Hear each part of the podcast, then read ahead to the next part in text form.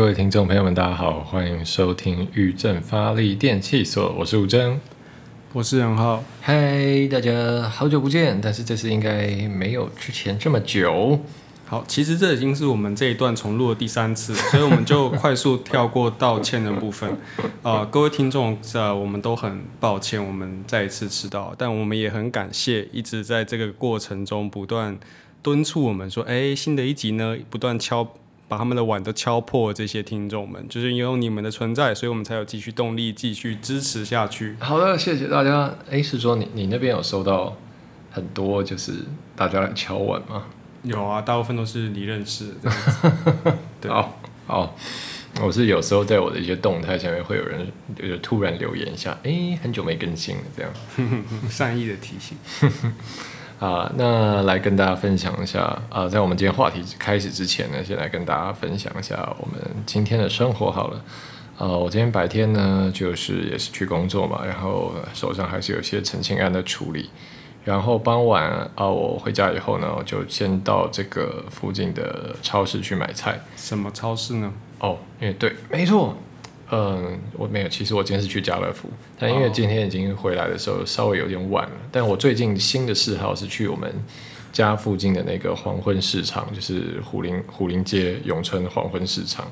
然后就觉得哦，去逛那个传统市场，其实真的。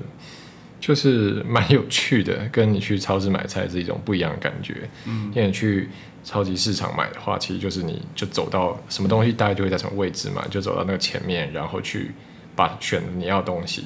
但是，呃，你去传统市场的话，就算是一样是鱼好了，或一样你要买猪肉，每一摊它都会有一个可能不它不太一样的风格。例如说，它会放的东西，它会摆出来的产产品。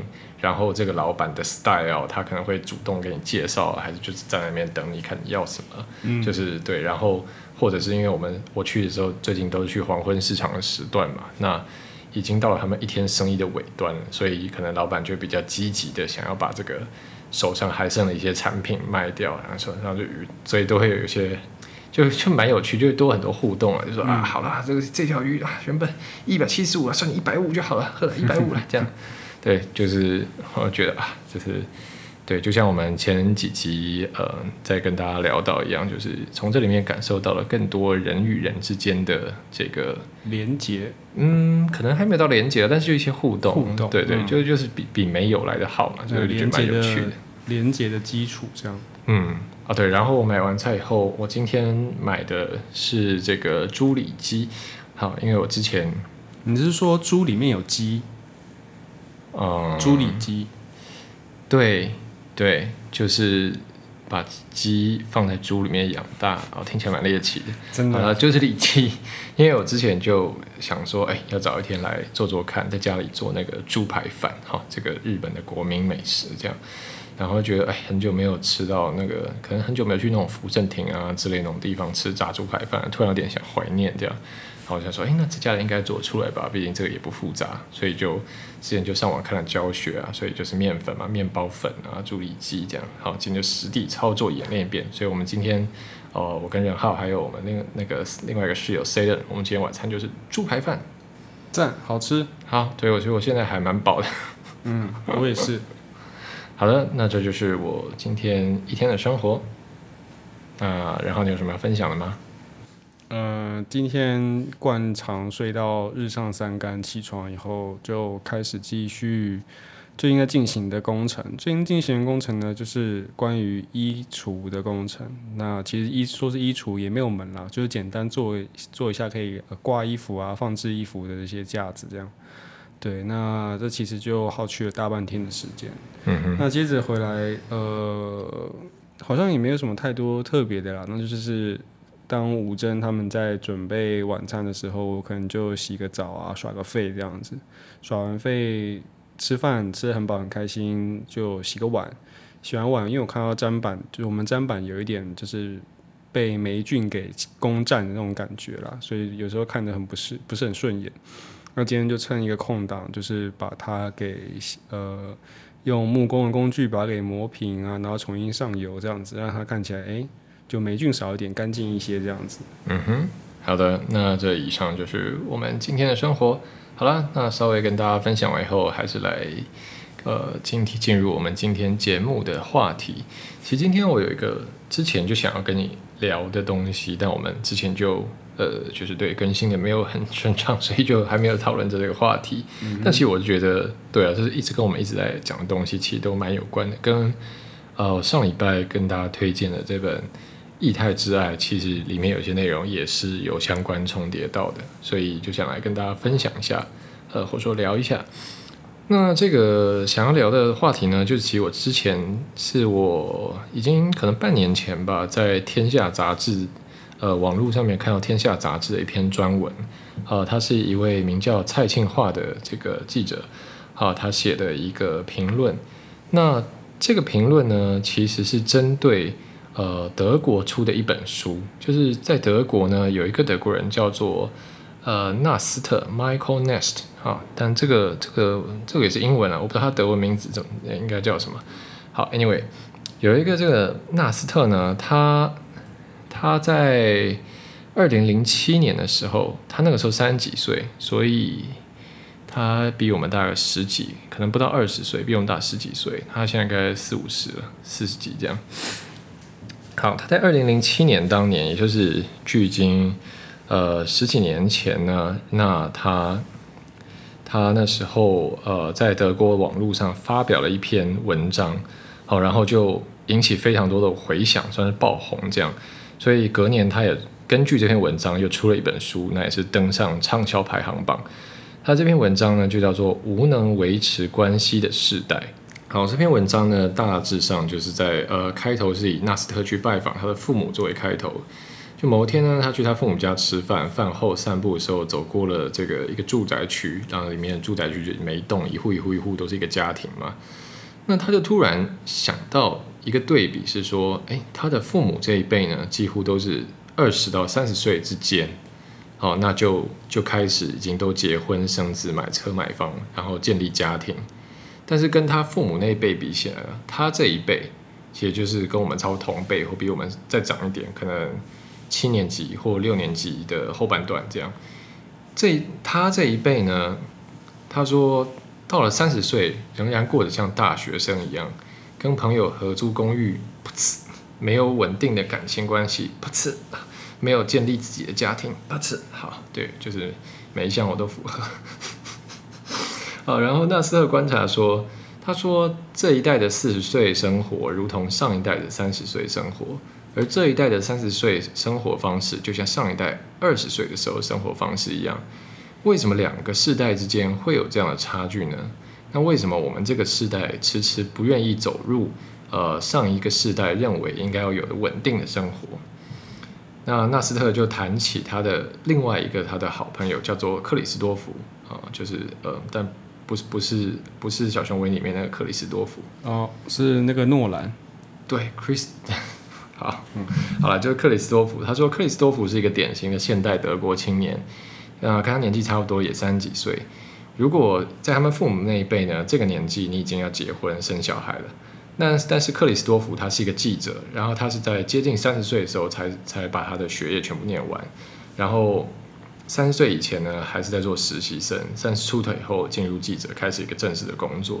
那他说，克里斯多夫现在热爱工作，已经单身两年，也不急着找对象。他的上一个女友在分手的时候说，克里斯多夫是一个无能于维持关系的人。他女友觉得自己好像在跟一个单身的人交往。工作对克里斯多夫来说比爱情更重要。克里斯多夫他自己也不否认。陶然认为，要实现自我，就必须要努力工作；而感情，当感情影响到工作的时候呢，那就要做出取舍。所以纳斯特就问说：“那为什么我们的父母上一辈会去区分，把工作和私生活分得很清楚？但是我们现在这样不会这样做呢？为什么我们这一代是无时无刻不投入工作，或者或者是在职场追求自己的成就，而不是在家庭中去找到自己的人生目标呢？”纳斯特在这篇文章里下呃去做一个归纳，他说：“因为我们是自我的一代，这种自我并不是自私，而是追求自我的完美、独特、成功。这一代被要求竭尽所能的成为一个特别的人，每个人都在追求所谓的独特人生，而在这个过程里，一个完美的对象是成功人生必须要有的配备。所以，当我们一旦发现身边的对象不够好，便二话不说结束这段关系，因为我们相信下一个一定更完美、更适合这个独一无二的我。所以，纳斯特说到。我们处在一种持续的自我优化状态中，我们知道一切都可能变得更好，直到一切都变得完美。可是，这个通向完美的道路上有一个问题：我们永远不可能变得完美。呃，所以这大概就是这个纳斯特说“无能维持关系的时代”这个文章大致上在谈的啦。基本上，这文章就在讲说，因为我们现在是一个追求个性化的时代嘛，每个人都。希望是很有特色、很独特、很有个性。然后我们除了好还要更好。我觉得有一个工作不够，那我必须要在下班的时候，好像我也要去露营，我也要去冲浪，我要展现我哇，我是一个很丰富的人生，我很懂得经营生活这样人。那这样的一个呃，怎么讲，就是这样的一种对于追求完美的焦虑，也会凸显在我们对于关系的经营上，就。好像好像这其实也是我观察到一个状况。前之前有另外一个朋友也跟我聊到这个，他就说，其实差不多东西。他说现在现在人都有一种完美的焦虑，那看你只是看你是体现在什么地方。有些人是他是一直会对自己要求很大，标准很高，觉得自己还不够好，不够凸显。可能因为现在 IG 啊、Facebook 上面每个人都是把自己最光鲜亮丽里面展现出来。那也有的人会体现在对于对象的选择上，就可能。你知道就不是很愿意放弃所有我们讲那个机会成本，而不是不是很愿意放弃所有的其他的选择，把那个线都断掉。可能他虽然现在有一个对象，但他心里一直在想，或许会不会我还能找到更好的？会不会这个人不是呃不是最适合我的？会不会我们现在先交往开心就好？但是我不要结婚，我不要就确定要跟这个人定下来。就是我们好像的确是我自己也感受到，说我们这个时代的确。好像很多人都会陷入在这种对于完美、对于要有展现你的个性、个性化这样的焦虑上。然后你觉得呢？我觉得我还蛮同意纳斯特他对人的观察，就是包括我自己在内，我也会发现，就是我的朋友或是有家人等等等，都会有这样子的倾向，就是呃，希望自己能够好，还要更好。然后对于完美有一有一套执着这样子，我印象中还蛮深刻，就是我妈她在打理家务方面，她非常对的自我要求非常之严格，然后严格到她会跟我说，我觉得我有点强迫症这样的程度。那我我相信这种就是对于某些东西的控制，或是说某些东西的追求，肯定不只是仅仅限于在实物层面，就是。做家事啊，或者是工作上面，他们可能也会对于关系上面有这样子的要求。嗯嗯，可能是说，呃，我一定要变得很独特，我一定要变成一个就是光鲜亮丽的人。那当然，想当然，呃，我的伴侣也是需要跟我同样的价值观，或是他们也需要是一个同样独特的人。那这样子的话，我们的关系才会呃健康，才会稳固。可能会有带着这样的前提在跟人交往相处吧。所以。这可能真的也是我们这世代很晚婚的一个原因之一。嗯，因为其实像我，我以前也是不太想结婚那一派的，就是我觉得说不需要结婚吧，就是我一辈子不结婚也没关系啊，反正对啊，就反正如果我有喜欢的人，我可以我们可以交往，我们可以同居，但是好像没有必要一定要结婚。嗯早就是我以前对于结婚这件事情的想法，就是也是我觉得也是会想很多，就觉得说，嗯。因为就想到说，呃，你在一段关系，如果你想结束这段关系的话，光是分手就已经很累，然后很麻烦了。哎，不是传个简讯就 OK 了吗？哪有？那传个 Line，没有再用简讯了，太烂了吧？但但也是 OK，也是有人这样分的。现在分手太方便了，是不麻烦不麻烦，是是是是。我当然我我我也做过很烂的分手了，就是呃对，但是好，但是我不是我在讲结婚，对，还有那时候就想到说那。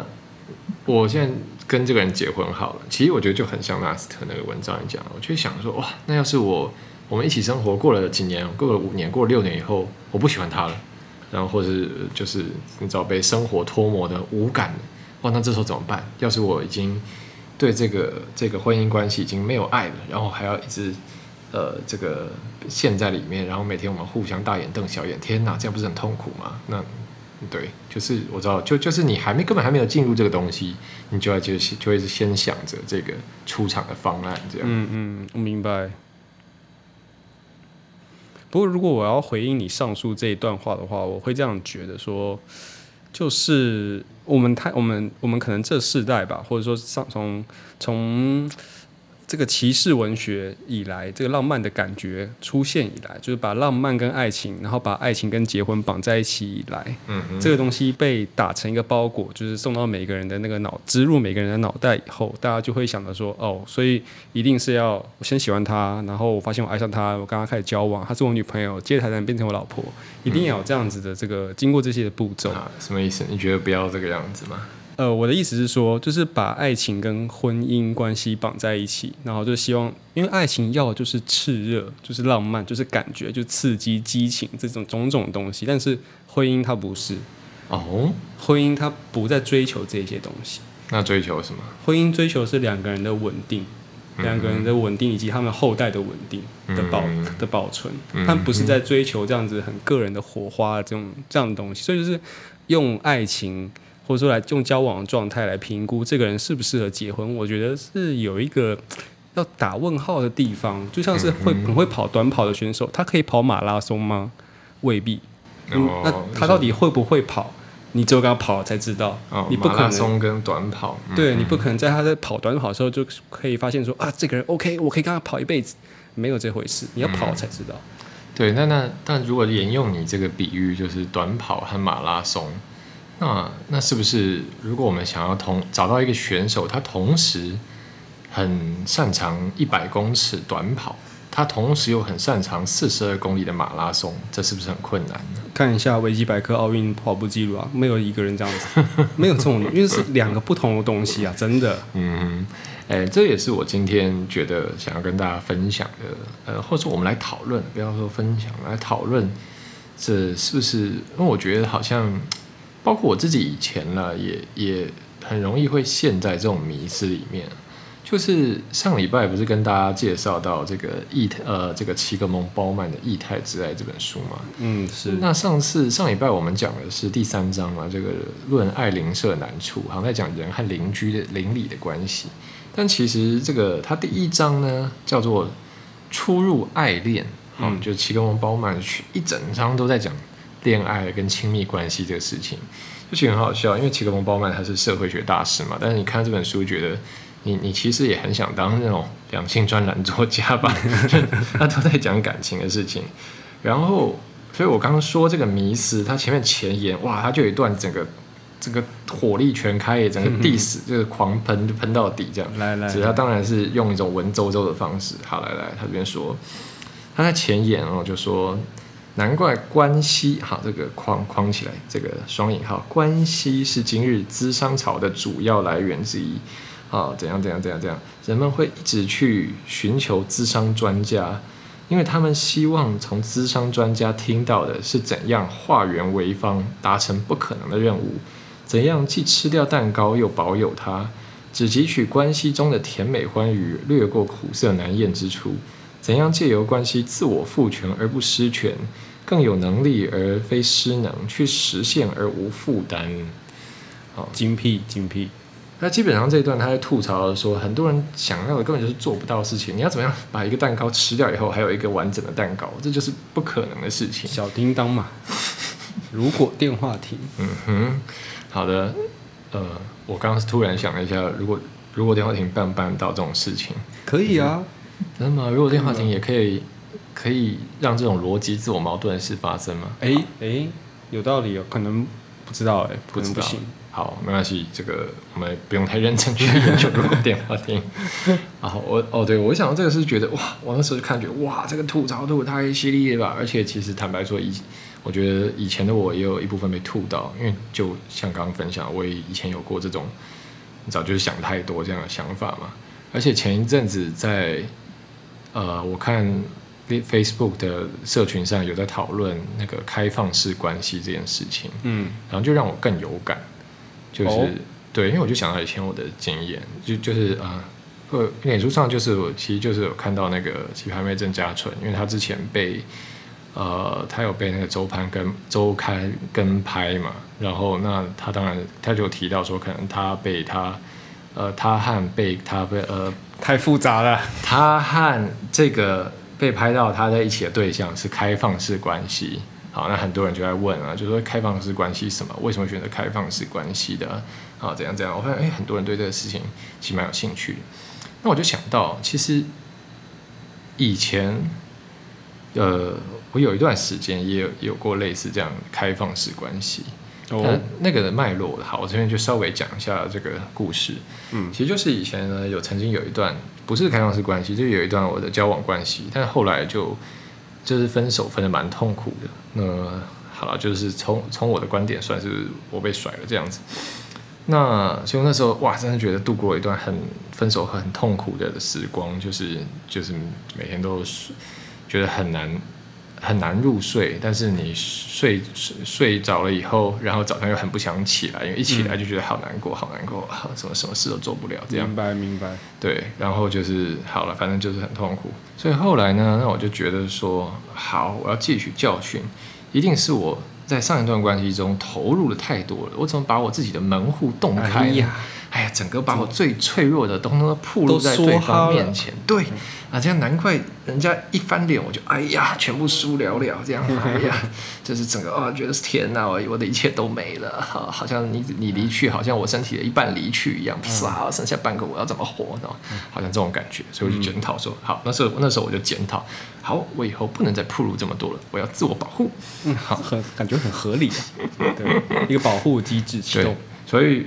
我后来觉得好，那我就呃也是跟人有，就因为还是人还是寂寞，还是想交朋友。那我就哎，我还是跟人发展一个亲密的关系，但是我们不要互相承诺，就是我们在一起的时候开心就好了。啊，你之后出去干嘛，我都不限制你，那你也不要限制我之后我其他时间自己的时间在干嘛。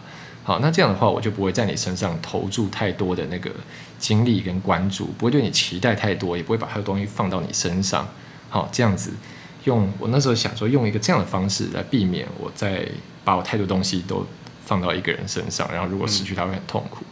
然后那时候我也自自己觉得很聪明，就哎嘿，哎对呀，我真厉害，我这样子的话不就又可以有这个谈恋爱进入一段关系的这个美好的部分，然后我又不会去承担这个太多的风险，那不是一石二鸟吗？啊，这个完全就是刚刚几个红包们里面讲的，就是说怎么样。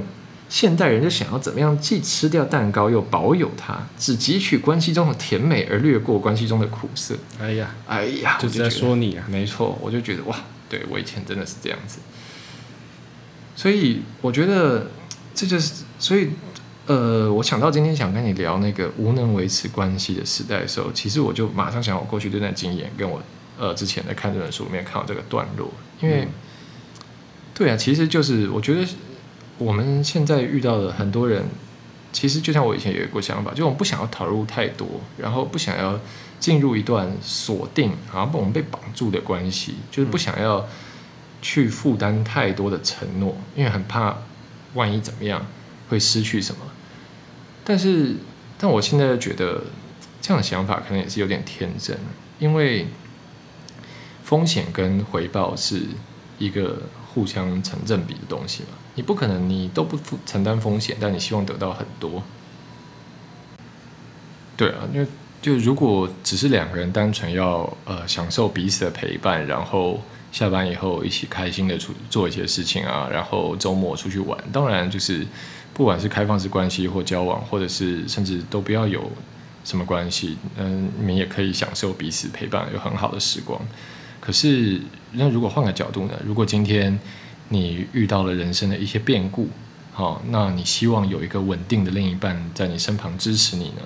或者你希望当你全力为你的事业冲刺的时候，有人可以在长期一直在你身边和你一起跑，跟你做人生的搭档呢？哦，就是种种的这些，像你刚刚前面讲的，婚姻看重的是稳定，看重的是这个承诺，看重的是互相的支持，这个部分真的有可能。透过这样子，呃，我们两边都不要去许下承诺的方式，然后在你需要的时候，它真的也能出现吗？其实我现在对这个事情是打上一个很大的问号。其实坦白说，我就觉得说，这就是相辅相成的。你如果只想要大家在一起很开心，sure 当然没有问题。但是呢，你不能期待是说，诶，这个人他会永远在你身边不离不弃这个样子。对，所以我嗯讲到这边好了，因为因为我我现在也是单身嘛，所以其实我讲这些也是 蛮没说服力的。但我觉得这就是诶，然后你可以马上出场来分享一下，因为哦，其实呃我我这边讲就是我们高中的同学，就是认大家都认识超过十几年嘛。那以前我们还年轻的时候，大家就讨论过说，诶，未来谁是会先最先结婚呢？那任浩坦白讲，那时候不是我们会排在优先顺序的名名单里面，好像是蛮倒数的。对对，那时候没有人会觉得说你是会率先步入婚姻的人，但是也是在这几年突然觉得，也不能说你突然觉得，就是至少是说你有有一个很大的转变，说好我要迈入婚姻，而且我不只要结婚，我还要成家，我要生小孩，就是一切都要尽速的来执呃来进行这样子，那是。什么样的原因让你有了这么大的转变呢？这样感觉讲起来会蛮长的，但是我觉得基本上可以分几个面向来谈。第一个面向是关于爱情的部分，就是我对于爱情的理解，呃，让我会觉得，就像我刚刚前面稍微有提到，就是我把爱情跟婚姻的本质，我自以为用我自己的方式给。这个超意的，或是理解的也好，就是我觉得爱情它可能就是一种很短暂的激情的，然后富有变化的，然后让两人不断的就是，只是在呃彼此的你我你侬我侬之间，就是得到一种满足跟愉悦。对，但是婚姻所追求的东西就恰恰不是这样子。那所以就是我会，呃，我把爱情跟跟婚姻的必要元素给区分了开来，这样，这是第一个第一个层面。然后第二个层面是就是。我认为婚就像刚刚吴真有稍微提到的这个关键字，就是忠诚、承诺。婚姻最重要的看重的就是忠诚跟承诺。那透过那一个人是否是个忠诚的人，我觉得有一个很好的方法就是透跟他一起磨练一下。嗯哼，你只要跟他一起磨练过后，你就知道这个人是否会背叛你，然后是否会对你忠诚。那可能之前前几集有跟各位听众分享过，那时候我们在蓝莓农场，澳洲蓝莓农场打工旅游时候的这个悲惨的处境。那这个呃我的未婚妻 s a l e n 她不离不弃的跟着我一起走到了今天。所以我觉得就是从，呃，如果我认为的没有错，我如果我的理解没有错，婚姻的必要元素是忠诚跟承诺的话，那 Selen 完全就是符合这样的一个人选。所以就是。有了人选以后，那当然我们就开始进入下一步吧。对，就是不要再对爱情有什么幻想啊。就是我不可能得到一个百分之一百符合我理想期望的的的伴侣，因为我也不是那个一百分的伴侣。就我们彼此都是会有一些缺陷的。那婚姻就是要在两个有缺陷的人，他们努力扶持走下去的这个一个一个过程。那我想要走入这个过程，呃，我不再去追求一些很虚幻的，就是草莓蛋糕之类的东西。我觉得这样讲，可能有些听众会觉得没有办法接受，就是 肯定的，就是想要追求一个真的很爱我、他真的很适合我的人，这有什么错呢？没有错，这完全没错。对，我觉得，呃，我觉得然后刚讲也不是说要否定什么，只是他就我们现在得出来的一个体悟了，所以乍听之下会觉得有一点震撼，但是。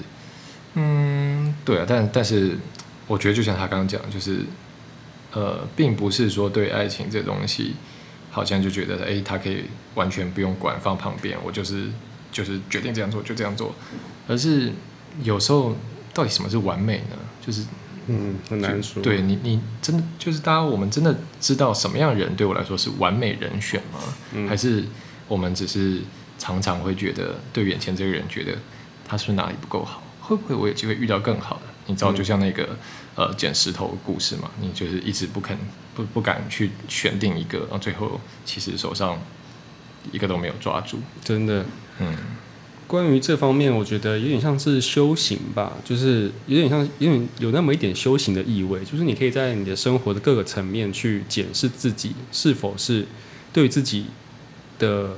对自己要求太多，或是期望太高之类的，可以在生活里面去做一些就是发现，然后进一步的去调整。就像是我有个很蛮凸显的特质，就是我很常觉得我自己做的东西很不好，但旁边的人都会给我很正向的回应。这个时候，我就会稍微思考一下，诶，我做的是不是真的没有那么差？还是是因为我做的太仔细，看得太仔细了，以至于它的缺点都被放大了，然后让我觉得这东西一无是处。但是从我身边的人看起来，诶，他们从那个宏观的视野看，这个东西是 OK 的，没有问题的，就是好的。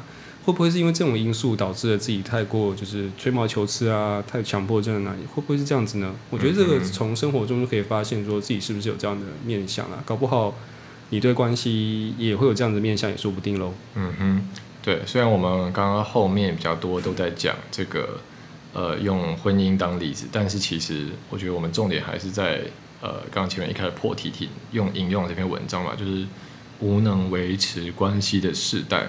我觉得我们今天想跟大家聊，就是说，嗯，我自己啦，想分享还是说，我觉得经营关系其实是一个我们都要去学习的课题。那在这里面，其实你必须意识到，有时候你想要获得的，跟你所必须要付出代价，它是一个呃对等的关系，就没办法，你什么都不想要承担，但是希望可以得到一切。这个是我比较想和大家分享的。嗯，那我们今天其实虽然大概现在呃讲了半小时，但其实 我们扫的扫的那个话题有点多了，像是这个对啊，就是自自己对自己这个完美的焦虑啊，然后去经营关系啊，然后感情里面的承诺啊，等等等等，对啊，那看你们大家觉得怎么样喽？哦，就因为其实这这里面每一个今天我们讲到点，应该还是都有很多内容可以聊了，所以如果你们觉得有什么。也觉得刚没有讲到啊，或是不同意我们的看法的地方，都欢迎呃来讯啊，或者寄信给我们。那反正就是，嗯，下下期节目我们可以继续的拿出来聊。嗯，对，那我们就话不要拖太长，好，因为我们之前上一期的时候决定，我们之后一集要来先试试看，就是这个长度抓在大概半小时。嗯，好，所以那我们今天节目就大概这样喽。希望你们今天喜欢，呃，我在说什么？希望你们喜欢今天的分享。好，那我们今天节目就到这边哦，谢谢大家收听玉珍发力电器所，我是吴珍，呃，我是不太喜欢开快车的人哈，好，好，那我们下礼拜再见，大家拜拜，拜拜。